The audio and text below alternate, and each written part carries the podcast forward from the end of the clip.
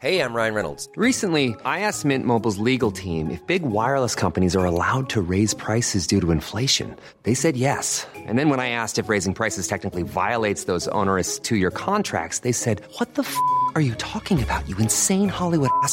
So to recap, we're cutting the price of Mint Unlimited from $30 a month to just $15 a month. Give it a try at mintmobile.com slash switch. $45 upfront for three months plus taxes and fees. Promo for new customers for limited time. Unlimited more than 40 gigabytes per month. Slows. Full terms at mintmobile.com.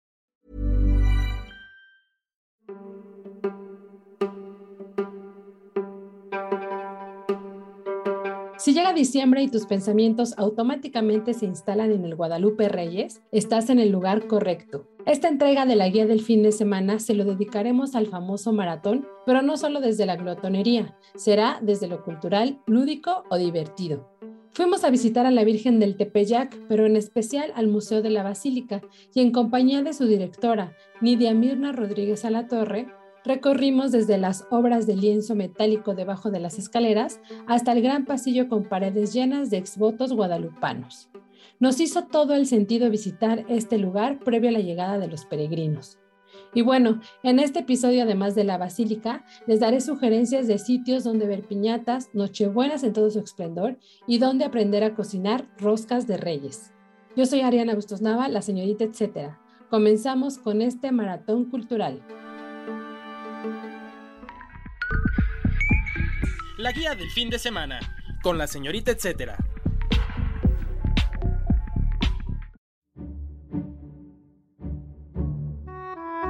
Hace 15 años que no visitaba la basílica. En mi mente era más complicado llegar. Les juro que hasta recuerdo que tenía que subir un cerro. Pero bueno, me sorprendí al darme cuenta que es más fácil de lo que estaba en mi mente. Solo tuve que tomar el metrobús y bajarme en la estación La Villa. Listo, está bajando al cruzar la calle. Yo iba al museo así que pregunté la entrada y me dieron como referencia la estatua de Juan Pablo. Subes un par de escalones y casi frente al bautisterio está el recinto. Uno que tiene ya 80 años de recibir a visitantes que les interesa el arte sacro y bueno, complementar la visita a este espacio con el museo. Nos recibió Nidia, la directora del lugar. Aunque la primera sala es la de exvotos, le pedí que la dejáramos para el final. Su colección de más de 2.000 exvotos marianos fue lo que me motivó también a visitarlos. No quería profundizar en ellos desde el principio. Para mí era el postre. Ya en el siguiente espacio me impresionaron las imágenes, la iluminación, lo que deprisa alcanzaron a ver mis ojos. Era como estar en una iglesia, le dije. ¿Podrías platicarnos un poco sobre la arquitectura del espacio? Claro que sí, de hecho no te equivocas. Estamos en un espacio que se construyó como un anexo a la Basílica Antigua, hoy Templo Expiatorio a Cristo Rey, eh, más o menos en la década de los años 30. Y bueno, pues los espacios que ahora ocupa el museo fueron en realidad espacios administrativos y pues de uso, ¿no? Por ejemplo, nos encontramos ahorita aquí en la sala a la cual le llamamos la sala de sacristía, que pues antiguamente era eso, la sacristía de la antigua Basílica de Guadalupe. Eh, otros espacios que está ocupando el museo ahorita fue, por ejemplo, la, eh, la sala capitular, es decir, la sala donde se reunía el Cabildo Guadalupano, es decir, el Consejo de Sacerdotes, que eh, toma decisiones importantes para el santuario. Y bueno, la biblioteca también es un espacio que estamos ocupando, el colegio de infantes, el patio de veladoras, en fin, o sea, todos eran espacios de uso que, bueno, que fueron construidos para eso. El museo recientemente cumplió 80 años, el 12 de octubre.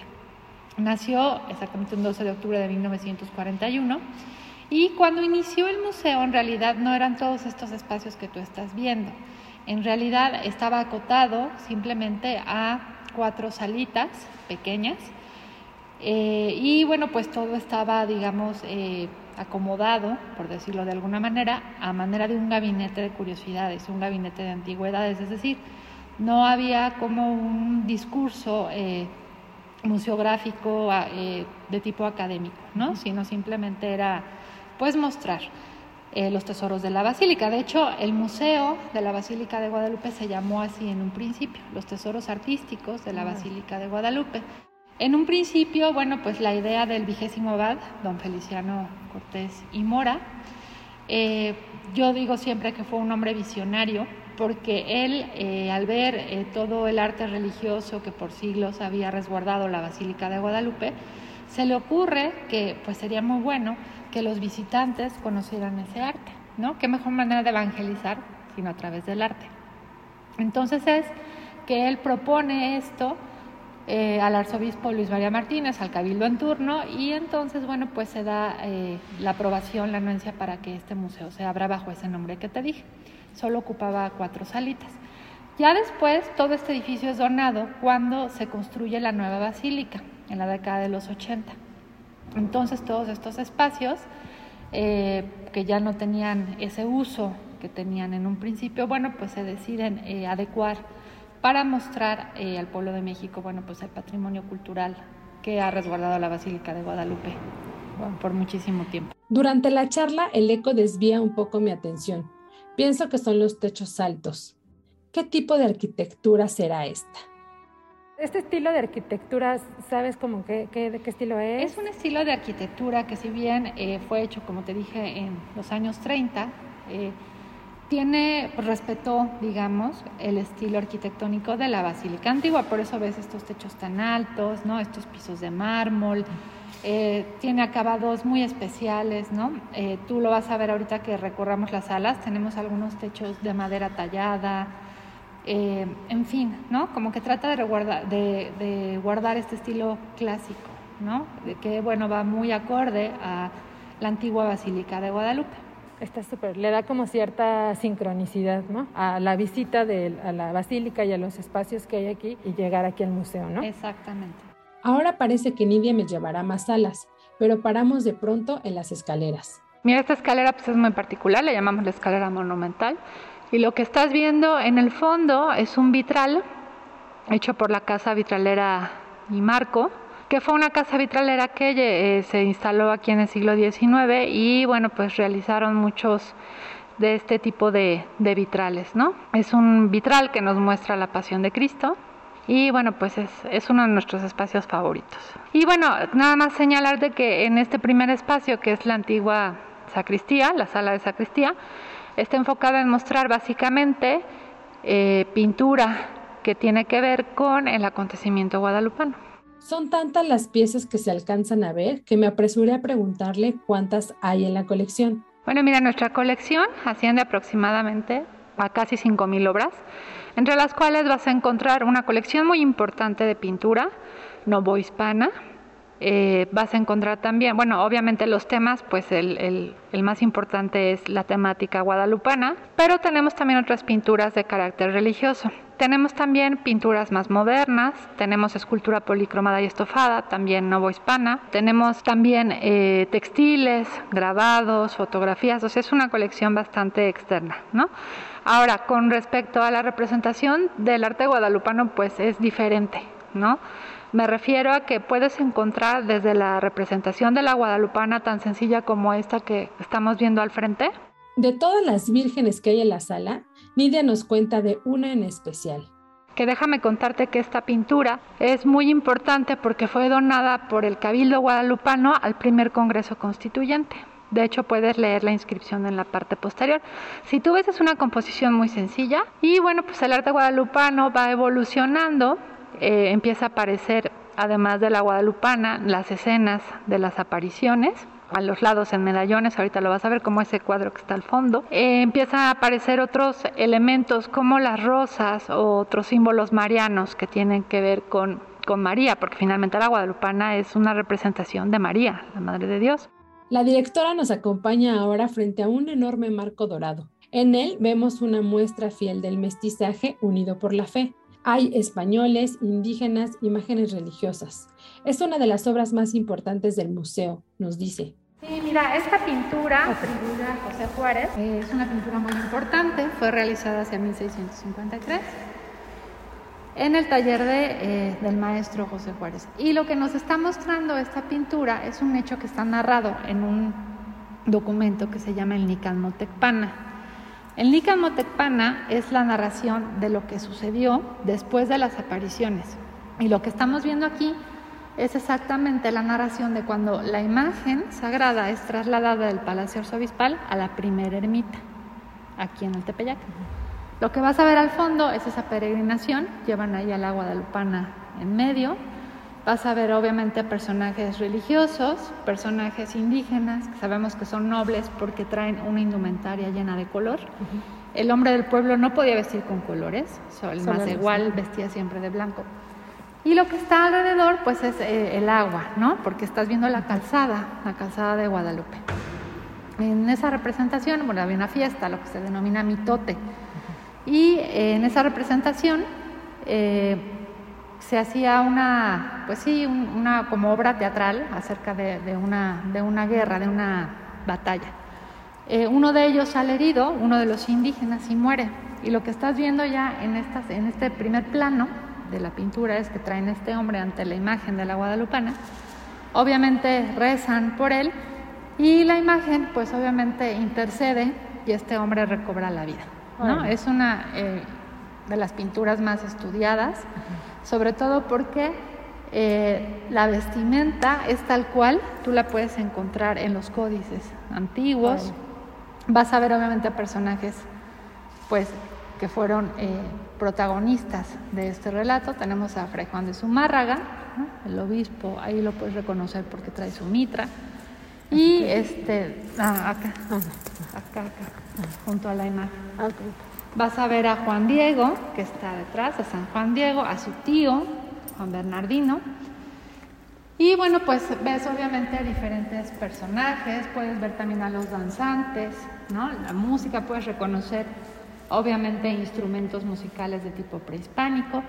Y este es uno de los exvotos más antiguos que existe. Sabemos que es un exvoto porque tú vas a ver a los donantes en esta parte inferior que están señalando el cuadro.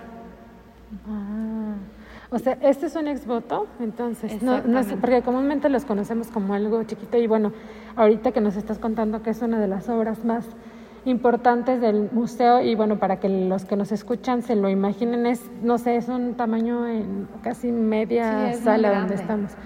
E, es muy grande y además está, a mí lo que me gusta también es ver como esta, pues esta mezcla de culturas, ¿no? O sea, que realmente están unidos por, pues por la Virgen, ¿no? Por esta cuestión de... Mira, lo has dicho muy bien, ¿no?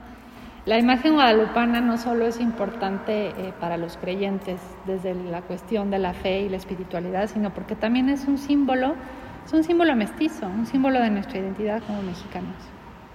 Este cuadro nos repites de quién es y de qué año es.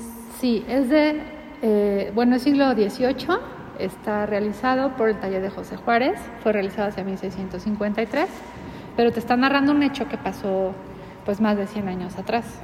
Entonces, para cuando visiten y pasen, eh, ahorita les vamos a platicar de, la colección enorme que tienen de exvotos al inicio del museo, pero hagan una parada a conciencia en este cuadro. En esta pintura. En esta pintura, exacto.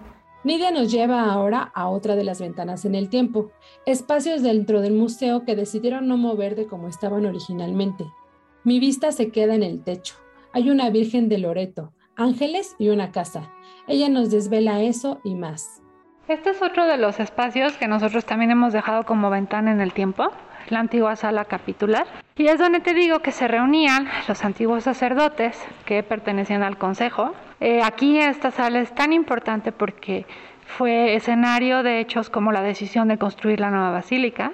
Y lo que ves pues son obviamente pinturas de los antiguos abades y los actuales rectores. Es la Virgen de Loreto. Se dice que eh, los ángeles transportaron la casa de la Virgen Y este, la, puedes ver, mira, está allá arriba con el niño, los ángeles están transportando la casita. Tiene importancia por sí sola, este, finalmente, eh, pues tiene que ver con pues la, casa, la casa de María y bueno, pues aquí pues ella cobija, ¿no? Las decisiones que se tomaron en este espacio. El espacio que te voy a mostrar ahorita es una sala que ya la hemos convertido en una sala iconográfica para hablar exactamente de la evolución del arte guadalupano, pero antiguamente aquí estaba la biblioteca. Pero mira, hablando de las cuestiones arquitectónicas, quiero que te fijes en el techo. ¿Qué tipo de flor será? Mm, específicamente no te podría decir ahorita con seguridad qué tipo de flor es, pero bueno, es finalmente eh, pues una forma fitomorfa, ¿no? Sí. Emulando, por ejemplo, la cuestión barroca. Nada más que todo es madera, ¿no? O sea, para que los escuchas se lo imaginen, es, es, un salón donde todo el techo está lleno de, bueno, son figuras de madera, pero es muy bonito, o sea, está todo lleno de flores y algunas otras grecas ahí, ¿no? Exactamente. Esta era la biblioteca. Esta era la antigua biblioteca. Y hoy, eh, como te comentaba, pues la usamos ya como una sala iconográfica. Aquí, eh, bueno, ahorita por la pandemia hemos tenido que suspender algunas actividades, pero aquí sobre todo esta sala cuando no está abierta al público, la usamos para eh, dar algunas eh, pláticas acerca de, pues sí, del arte guadalupano, ¿no? Porque las pinturas nos sirven para explicar didácticamente la evolución de este. Sí, es más, más fácil entenderlo, ¿no? Que, ¿no? que no tener una referencia visual. Continuamos por una sala pequeña con 11 representaciones de santos, entre ellos San Miguel de Arcángel, un personaje que nos acompañará más adelante. Luego nos detenemos a observar distintas advocaciones marianas. Pero ¿a qué se refiere con advocaciones? Las advocaciones marianas pues tienen que ver con las diferentes representaciones que tiene María, la Madre de Jesús. Están relacionadas con algún hecho milagroso o relacionadas a algún espacio geográfico, por eso se les dice advocaciones. Entonces tú puedes encontrar a la Virgen del Pilar, a la Virgen eh, del Carmen, es decir, de diversas, este, la Virgen de la Asunción, pero sí, para nosotros es eh, muy importante que la gente entienda que eh, estamos hablando de una misma persona, es la Madre de Jesús. Son distintas representaciones, pero es la misma persona. Exactamente. Qué bonito. Y esta, en la colección en, general, eh, ¿de, qué, ¿de qué año data? O sea, de... Tenemos obra desde el siglo XVI hasta el XXI. Ok. Es un periodo Pero tenemos, digamos que nuestra colección más significativa o más, eh, más valiosa, eh, yo me atrevería a decir que es la novohispana. La novohispana. ¿A qué, ¿A qué, le das ese valor? ¿Qué, qué es un poco más eso? Pues le doy ese valor a, pues, en primera, que es parte de un patrimonio cultural que pertenece al pueblo mexicano, que nos habla de una época en la cual desafortunadamente ha, sido como ignorada muchas veces como que nadie quiere hablar de la época novohispana, ¿no? Nos, siempre es así como, oh, sí, las grandes culturas prehispánicas, pero nadie se pone a pensar que nosotros, los mexicanos que estamos viviendo actualmente, en realidad descendemos de esa época. ¿Por qué? Porque fue cuando nació el mestizaje, cuando fue la fusión de culturas. Por eso es tan importante. Okay, entonces es de, lo que también, para poner como énfasis, ¿no? En ese tipo de, de piezas que tienen. Sí. Mira, esta sala es, le llamamos la sala de retablos.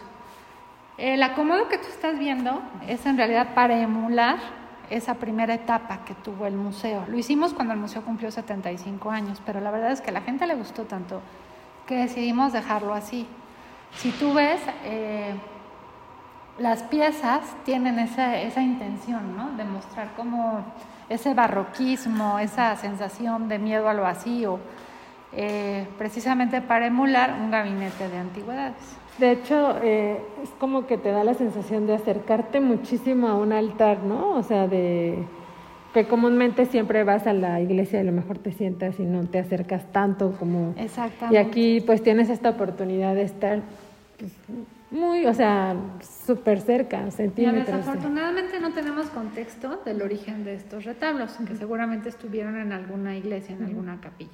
Son retablos barrocos que fueron rescatados, eh, seguramente a petición del vigésimo abad, de don Feliciano Cortés y Mora, y fueron eh, pues traídos aquí cuando el museo se inauguró.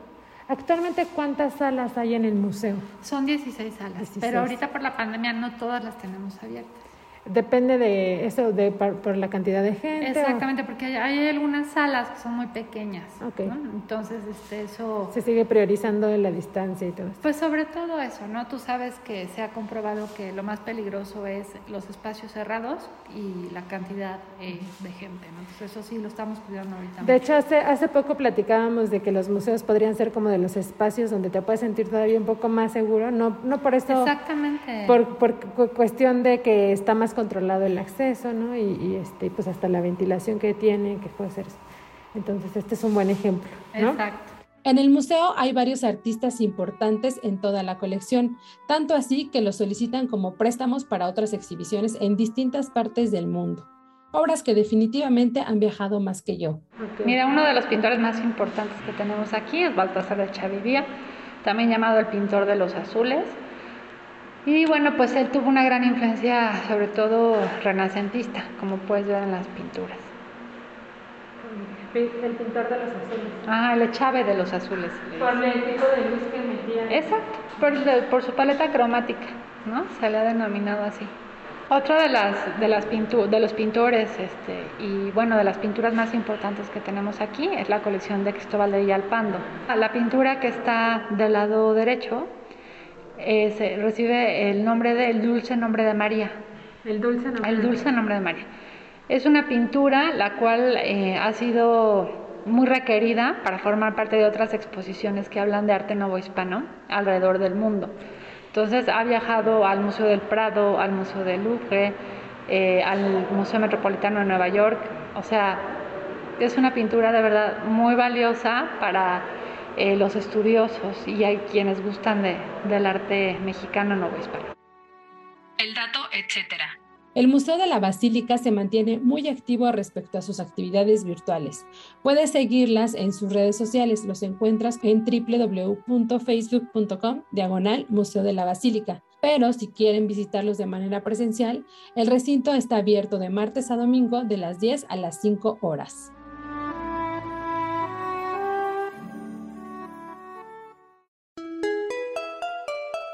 Durante la visita encontramos arte hasta debajo de las escaleras. Piezas que nos sorprendieron en especial por los lienzos. Yo nunca había visto que pintaran sobre metal. Esta parte está llena de ellos. ¿Esta sala entonces es la de los? Esta le llamamos la sala de bajo escalera. Lo que estás viendo es también pintura nueva hispana sobre, sobre metal. ah, sobre metal. metal. Ajá. Sí, si te fijas, puedes ver las huellas de metal depende del soporte textil, madera o metal, sí las características pictóricas cambian, ¿no? Creo que nunca había visto un cuadro de... O sea, porque está pintado en... Sobre metal. Sobre metal. Wow. Sí. Es una colección que pues obviamente habla sobre pasajes de, de la vida de Jesús, del Nuevo Testamento, y algunas que tienen que ver con la vida de María puedes ver la anunciación, los desposorios, la visita al templo, su nacimiento y son anónimos. Comenzamos la recta final del episodio en el museo, pero antes Nidia nos llevó a una pequeña sala. Estaba la luz apagada, pero al encenderla pudimos ver arcángeles de distintos tamaños. Varios de ellos, nos dice, estaban en altares de la Basílica Antigua. Esta sala es una sala pequeña, déjame encontrar. Aquí está. Es nuestra sala de arcángeles, aunque la mayoría de las representaciones que vas a ver pues tienen que ver con San Miguel Arcángel. San Miguel Arcángel es muy importante en la cuestión iconográfica guadalupana porque la imagen de la Virgen de Guadalupe iconográficamente eh, se identifica también como eh, la Virgen apocalíptica. ¿Por qué? Porque corresponde a la a la descripción que hace San Juan en el libro del Apocalipsis. Una mujer vestida de sol, parada sobre la luna, con las dos estrellas sobre su cabeza. Y en ese, en ese pasaje, en, ese, en esos versículos, eh, pues la figura de San Miguel Arcángel es pues importante, ¿no? Entonces siempre se le relaciona a él como protector. Y siempre lo vas a reconocer, sobre todo en el contexto nuevo hispano, porque eh, porta generalmente pues una armadura como de soldado romano. Aunque pues también depende de, por ejemplo, esta pintura donde lo ves más lleno de encaje y eso es este es una pintura de origen peruana y pues sí cambia cambia el contexto. Estas piezas también son enormes. Ahora tú las ves enormes porque originalmente estaban en uno de los altares del siglo XIX de la Basílica Antigua, entonces era para que se vieran desde abajo. Por eso nos, nos parecen las proporciones como agigantadas. Aquí pueden ver dónde, dónde originalmente estaban. Y luego, nada más ahorita voy a pedir también que me prendan porque aquí no sé. A ver. Esta es nuestro, nuestra sala, que denominamos la sala del patio de la cruz. Eh, originalmente fue un patio, aquí se encontraba el quemador de veladoras y bueno, pues obviamente le llamamos el patio de la cruz porque tenemos la cruz atrial original. Es una eh, cruz tallada en piedra por manos indígenas, pero lo que estás viendo son símbolos católicos, ¿no? Que tienen que ver con el Via Crucis. ¿Esta cruz dónde está original? En el atrio. En el atrio, es la, cruz original. Y bueno, pues aprovechamos este espacio siempre para eh, tener algunas exposiciones temporales que nos permiten mostrar también parte de nuestra colección que pues originalmente no forma parte del discurso permanente, pero que creemos importante para pues contar otros discursos, ¿no? Y que mejor que aprovechar eh, pues exposiciones temporales. Son exposiciones pequeñas. Esta exposición temporal, regalos para la reina, testimonios de amor y fe, eh, pues también debido a la pandemia ahorita pues, pues se ha quedado más tiempo y tiene la intención de mostrar diversos objetos que han sido traídos como regalos, es decir, como exvotos, a la Virgen de Guadalupe. Y finalmente, para terminar por el principio, porque dejamos al final la entrada del museo, pudimos ver los cientos de exvotos guadalupanos que ya habíamos leído en internet, aquí se encuentran, la expresión pura de fe y los milagros a modo de arte popular. Esta sala, la sala denominada Pasillo de Exvotos, que en realidad es la sala que nos da la bienvenida al Museo de la Basílica de Guadalupe. Y bueno, lo que vas a ver en las paredes, bueno, primero vamos a aclarar qué es un exvoto. Sí, súper, sí, por favor. un exvoto es un objeto, puede ser cualquier objeto, que se ha traído como una promesa, obviamente a Dios, eh, para agradecer un favor, ¿no? Un favor recibido o traerlo como testimonio. Pueden ser de, diferentes formas. Lo que tú estás viendo en las paredes son pequeñas pinturitas. Estas pinturas también se les denomina retablitos. Y en ellas lo que vas a ver son diversas historias que hablan obviamente de diferentes milagros que las personas recibieron y bueno, pues consideraron importante traer eh, como testimonio de ello. Antiguamente eh, los retableros se encontraban, en las inmediaciones. Tú podías llegar, contratabas el servicio de este retablero, de esta persona, eh, hacía una representación por medio de, de pinturas y tú ves, la mayoría son pinturas muy eh, no son académicas, pues, o sea, son pintores que se forman en el día como de arte popular, pues. Es arte popular, de hecho, Se acompañaban también de una cartela, que es lo que tú estás viendo abajo, donde se cuenta la historia. Se caracterizan porque en esa cartela tú vas a encontrar un sinfín de faltas de ortografía. ¿Por qué? Porque están basados en un lenguaje fonético, es decir, como tú lo dijiste, es arte popular, viene directamente del pueblo, entonces pues se muestra un lenguaje fonético. Todas, todas tienen cartela, ¿no? Es como de las características. Sí, las que ya no la tienen es porque o se les ha caído o se han perdido. Y esta, esta colección, yo, yo leí que es como de las colecciones más grandes que existen, ¿no? Eh, de, exvotos guadalupanos. Guadalupanos. todos están dedicados a la Virgen de Guadalupe.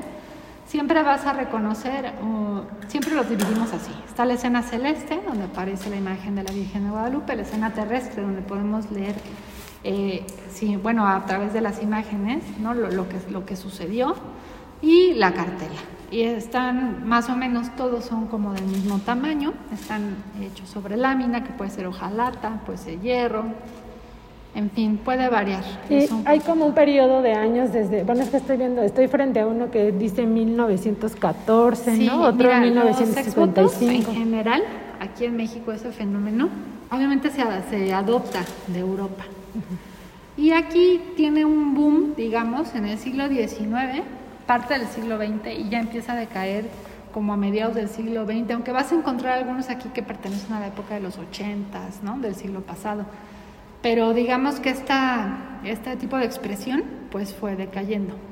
Ahorita todavía hay pueblos donde sí, todavía hay personas que se dedican a hacer expos. Y aquí cerca, o sea, aquí cerca ya no, hay. No, aquí cerca ya no hay. Está como en peligro de extinción. Yo, yo he visto como, como ya algunas reinterpretaciones ya más contemporáneas, pero no tanto. Pero tú lo has dicho, son reinterpretaciones, no son exvotos. Esos como exvotos donde que tienen hasta una cuestión ahí como chistosona, como picarona. O sea, eso en realidad es una es arte popular de que viene como una tú lo has dicho, una reinterpretación del exvoto genuino, pero para que sea un exvoto tiene que ser genuino. Sí, ¿no? sí, sí. sí.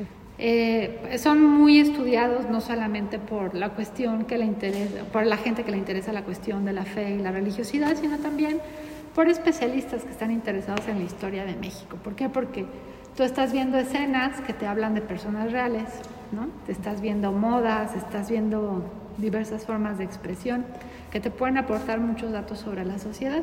Ahora, otro tipo de exvotos son estas vitrinas que tú estás viendo.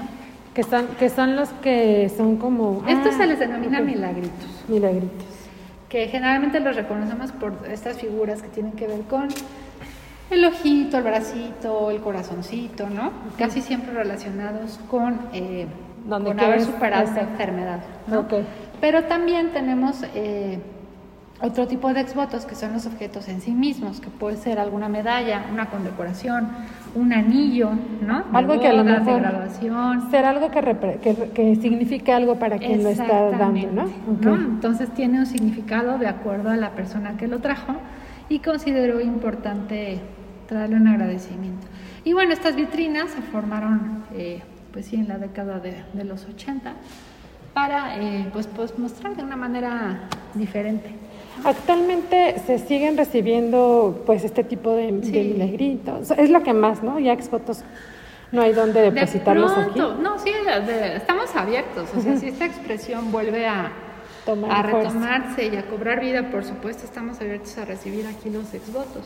En este, en este pasillo, en esta sala de exvotos, eh, ¿cuántos, ¿cuántas piezas hay aproximadamente de exvotos? Son aproximadamente como 600 exvotos. ¿Y tienen, ¿tienen más ustedes? Sí, nuestra colección asciende alrededor de 2.000 y cacho. Ah, pues sí son muy buenos.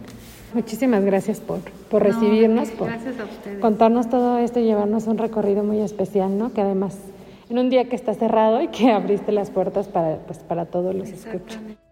El dato, etcétera. Complementa tu visita al museo y recorre todo el centro mariano. Hay varias capillas, fuentes, cafetería, un enorme carrión al costado con un reloj solar y un reloj azteca, entre otras cosas, a la redonda. Ah, y no dejen pasar la oportunidad de comprar una virgencita de plástico color pastel. Hay un padre bendiciéndolas por si quieren llevar agua bendita de la que lleva dentro. Yo no tuve control y la verdad es que compré por lo menos una decena para varias de mis amigas.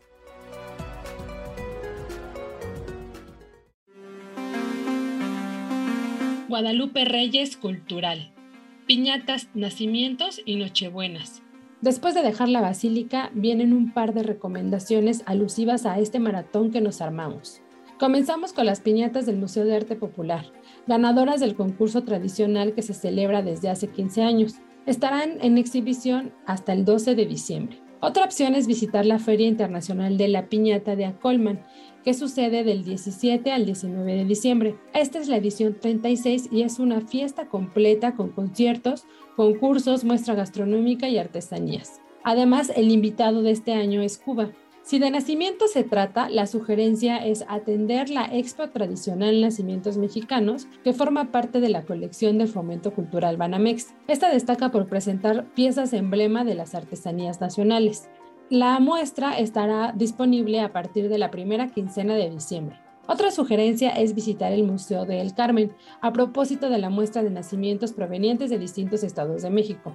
Respecto al elemento natural del Maratón Guadalupe Reyes, no puede faltar la Nochebuena. Y para rodearse de ellas, les sugiero dos ferias. Una ya casi tradicional sobre reforma en la Ciudad de México, en la que participan productores de Xochimilco. Hay de hecho unas caretas muy padres que marcan el lapso donde se contempla esta feria.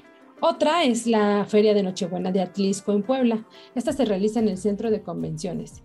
Y cabe mencionar que Atlisco es muy reconocido por la producción de flores, por la gran producción de flores que tiene. Además, aunque todavía no hay fecha, se anunció que habrá una fiesta enfocada en esta flor en el Zócalo de la Ciudad de México. Comilonas de Año Nuevo, la Rosca de Reyes y más. Y ya casi para terminar con este Guadalupe Reyes cultural, le damos espacio a la comida, porque siempre hay espacio para comer. Por si se animan a visitar el Museo de la Basílica después de escuchar el recorrido que tuvimos con su directora, no dejen pasar la oportunidad de comprar las tradicionales gorditas de la villa. Es una receta que se elabora con maíz cacahuacintle desde hace ya varios años y se vende en el mercado de este espacio religioso. Se llama así porque antes las vendedoras las cocineras que hacían estas gorditas se colocaban antes de llegar a la puerta pues de la basílica. Después las reubicaron y ahora están en un mercado que se encuentra dentro de este mismo espacio. Están deliciosas. Hay de todos los precios. La verdad, yo fui y compré como cinco paquetitos por 50 pesos, pero me arrepentí porque me los acabé casi el primer día que los traje a casa. No dejen pasar la oportunidad de probarlo, por favor. Además, les recomiendo seguir de cerca los contenidos de Aderezo, el suplemento de gastronomía de la OEM. Ahí van a encontrar notas como dónde cenar en Navidad o Año Nuevo y una guía breve pero sustanciosa para pedir cenas a domicilio. Otro toque culinario es el que pueden encontrar en distintas plataformas que imparten clases para aprender a cocinar platillos que van desde la Navidad hasta el Día de Reyes. Por ejemplo, en santavida.com.mx, todo el mes de diciembre tienen en su programación clases como galletas y postres navideños, botana navideña o rosca de reyes. Otro ejemplo es lo que propone sobremesa.mx. Hay recetas virtuales por platillo como la ensalada de Navidad o la rosca de reyes con cacao y jengibre. Finalmente, lejos de lo culinario tal vez, pero sí con lo proactivo, es lo que nos propone el Museo Franz Mayer. Ellos van a tener una serie de talleres de sembrinos. Este domingo 5 de diciembre nos enseñarán a preparar, bueno, nos enseñarán a elaborar un cojín de algodón y el 12 de diciembre una botella de Navidad.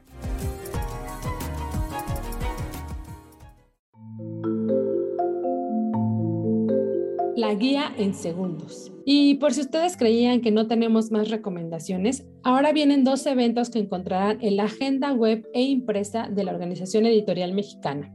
Universo musical. Otra de las opciones con actividades presenciales, virtuales y rítmicas es la que nos da la segunda entrega del festival Urtex. Cinco días de actividades que contemplan conciertos, conferencias, talleres, ponencias, clases magistrales y etcétera y etcétera. ¿Cuál es el ritmo? El Urtex abarca música barroca, clásica, tradicional y contemporánea, además jazz de México y Latinoamérica. Todo esto irá acompañado de una exhibición con 38 carteles que se ven y se escuchan. Esto es conmemorativo por el décimo aniversario luctuoso de Eugenio Toussaint. Por cierto, la sede del evento le pondrá un toque especial, pues es nada más y nada menos que el Museo Franz Mayer y espacios destacados dentro del recinto, es decir, su biblioteca, auditorio y claustro. El festival Urtex sucederá del 1 al 5 de diciembre en el museo que les mencioné. Este se ubica en Hidalgo 45, Centro Histórico de la Ciudad de México. La entrada es libre. Pueden seguir la conversación en Facebook Urtex Online. Un café a la Tim Burton. Y si ustedes extrañan todavía estas fiestas de Halloween y Día de Muertos, la atmósfera de misterio o terror que nos envuelve en noviembre, les sugiero darse una vuelta por el primer café temático inspirado en la obra de Tim Burton. Si son fanáticos de sus películas, en especial de sus personajes, no dejen pasar la oportunidad de conocer este espacio e hipnotizarse con su propuesta bajo el nombre del extraño café. ¿Qué esperar? Como su nombre lo dice, es un café extraño, porque predominan las bebidas con gusanos y también un poco o mucho de alcohol. Bueno, gusanos me refiero a las gomitas en forma de gusanos, ¿eh? Para que no esperen ahí escamoles y cosas por el estilo.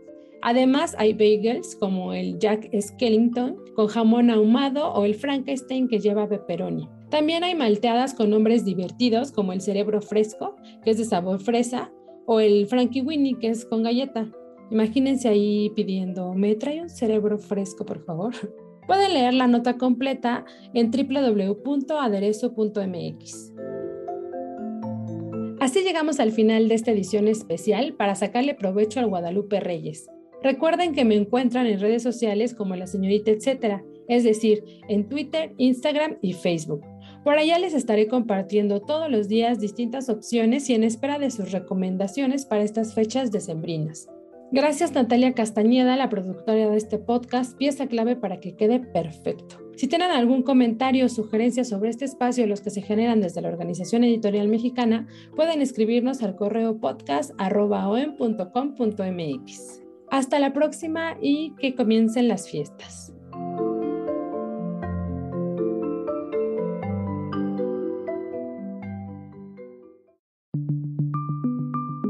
Esta es una producción de la Organización Editorial Mexicana.